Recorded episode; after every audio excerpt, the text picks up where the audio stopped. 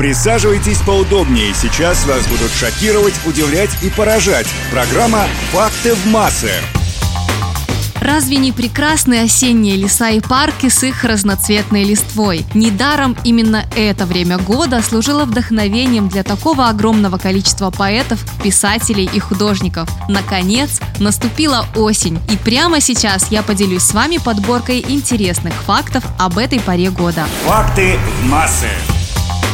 До 18 века на Руси считалось, что осень начинается 23 сентября, а заканчивается 25 декабря. В экваториальном поясе Земли осени как таковой нет. Там вообще нет зимы или лета. Их заменяют сухой или дождливый сезоны. Кратковременное тепло осенью, известное как бабье лето, бывает почти каждый год. По статистике, именно на осенние месяцы приходится больше свадеб, чем на зимнее, летнее или весеннее. Психоаналитики отмечают, что осенью у многих людей притупляется чувство страха. Американские ученые установили, что люди, рожденные осенью, в среднем живут дольше, чем те, кто родился в другое время. Осеннее бабье лето в США называют индейским, в Германии и Австрии – старушечьим, а на Балканах – цыганским.